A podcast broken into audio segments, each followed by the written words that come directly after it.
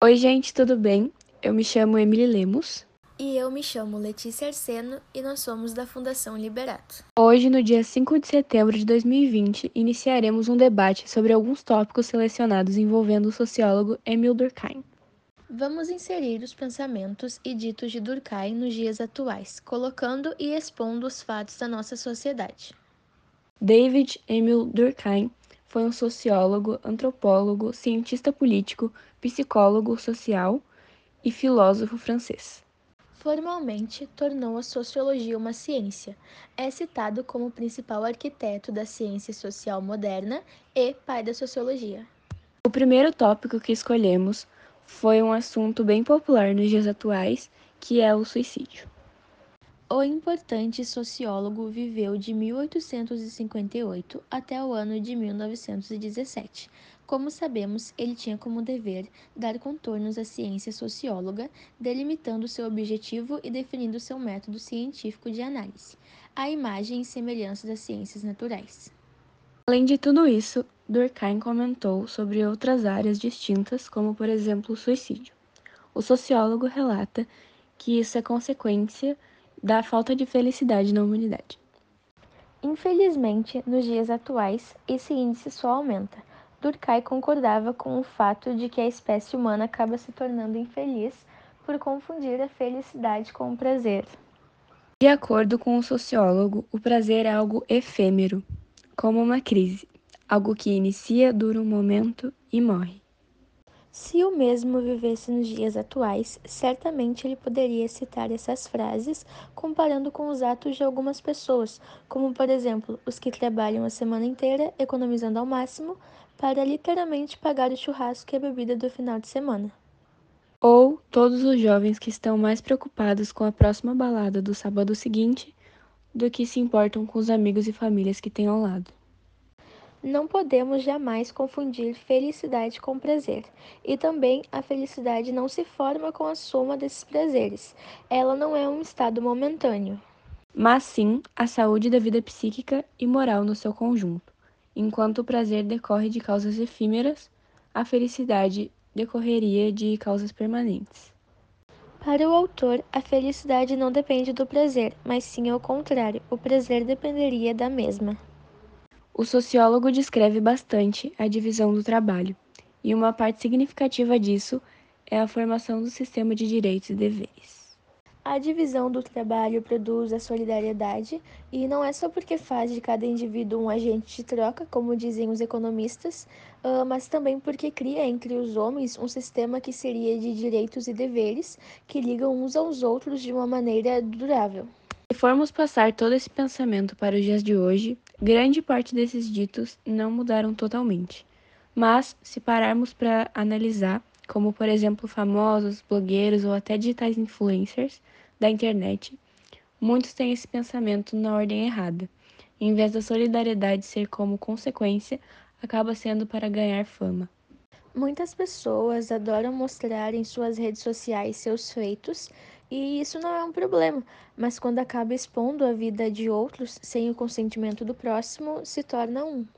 Não tem nada de errado em querer tentar influenciar o público a fazer o mesmo, mas infelizmente, quando o ato é forçado, fica muito visível. Todos os indivíduos possuem direitos e deveres. Devemos lutar para que os direitos sejam respeitados e, ao mesmo tempo, ter consciência dos deveres e cumpri-los. Outro ponto da divisão do trabalho é a ordem que isso ocorre. De acordo com Durkheim, numa cidade pode existir diferentes profissões, sem se prejudicarem mutuamente. Isso tudo é porque elas perseguem objetivos diferentes. Em comparação com os tempos passados, a população aumentou bastante. Hoje em dia, por mais que tenha uma grande variedade de profissões, muitas pessoas se inscrevem e lutam pelo mesmo cargo muitas vezes. Com isso, o dito de Durkheim pode não se encaixar totalmente nos dias atuais, quando ele diz que com a divisão as pessoas não se prejudicam. Alguns possuem privilégios e outros nem tanto. Infelizmente, vivemos em um país e em um mundo de muita desigualdade. Quando o sociólogo relata que tudo se passa do mesmo modo quando as funções estão menos afastadas umas das outras, definitivamente não podemos concordar, Com mais concorrência, fica mais difícil de se alcançar um objetivo. A divisão do trabalho é algo fundamental para uma sociedade organizada. Não daria certo se todos quisessem ser médicos, ou engenheiros, ou professores, ou padeiros. Cada profissão é extremamente importante e deveria ser valorizada. Em tempos de crise, como por exemplo a que estamos vivenciando, uh, conseguimos reparar na grande importância de algumas profissões que são totalmente desvalorizadas. Como os motoboys. Nesse período de quarentena, eles estão sendo fundamentais para a nossa sociedade. Ou os enfermeiros, que não recebem toda a moral que deveriam. Ou os professores, que, mesmo com toda a dificuldade de distância e talvez solidão, estão dando o seu melhor e se dedicando ao máximo para que ninguém saia prejudicado. Todas as profissões são extremamente importantes. Os direitos são diretamente aquilo que possuímos ao viver em uma sociedade democrática, como, por exemplo, todo indivíduo deve possuir direito à educação. Outro ponto que podemos abordar é a visão de Durkheim referente à formação e disciplina nas escolas. Ele diz que a mesma pode ser compreendida como o conjunto de ações exercidas das gerações adultas sobre as que ainda não alcançaram o estatuto de maturidade para a vida social. Sendo assim, o sociólogo ficaria desnorteado ao ver a situação atual do Brasil. Escola sem educação moral e cívica. Estamos nos declinando para um abismo sem fim. A escola é uma fase muito importante para a formação de todo ser humano.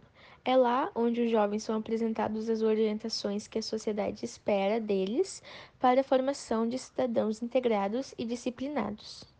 É preciso saber respeitar e saber o porquê das regras. Durkheim defendia que a sociedade seria mais beneficiada pelo processo educativo, mesmo sendo uma fase intensa e rigorosa. Segundo um artigo publicado em 15 de julho de 2020 por Mariana Tokarnia, a taxa de analfabetismo no país passou de 6,8% em 2018 para 6,6% em 2019, o que ocasiona, consequentemente, a formação de indivíduos limitados intelectualmente. Emil Durkheim com certeza não ficaria nada contente ao ver que a fragilidade na qual a educação é administrada é uma das responsáveis pelos desgastes em vários setores do mercado de trabalho. A falha na educação pode interferir não só na questão de gerar renda para si mesmo, mas também em situações como vulnerabilidade em cair em golpes e ser facilmente manipulado, justamente por essa falta de informação existente hoje em dia. Suas ideias também ajudaram a compreender o significado social do trabalho do professor a qual diz que o papel da ação educativa é formar um cidadão que tomará parte do espaço público, não somente do desenvolvimento individual do aluno. No momento de pandemia em que estamos passando, com esse sistema de educação à distância, os alunos deixaram ainda mais de se dedicar 100% ao estudo e levar isso como uma obrigação. Mas isso não seria proposital. A grande maioria dos alunos estão, de certa forma, abalados psicologicamente. Sem um professor ali para incentivar e cobrar as atividades, não seria possível o entendimento da matéria e entrega de exercícios, provas, etc. Para os professores também não tem sido fácil.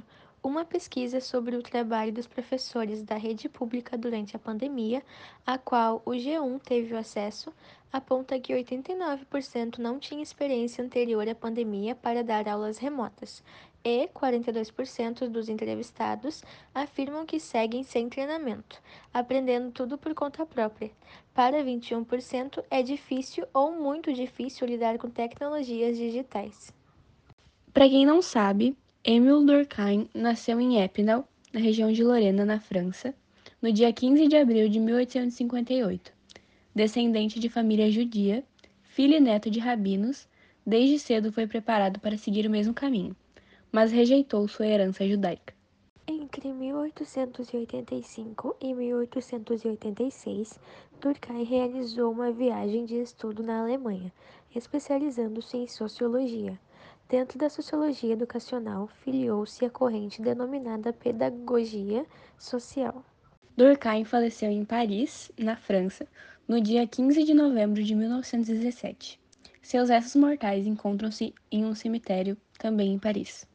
As obras conhecidas de Durkheim são da divisão do trabalho social em 1893, as regras do método sociológico em 1895, o suicídio, um estudo de sociologia em 1897, as formas elementares da vida religiosa em 1912, a educação e a sociologia em 1922, a educação moral em 1925 e a Sociologia e Filosofia em 1929.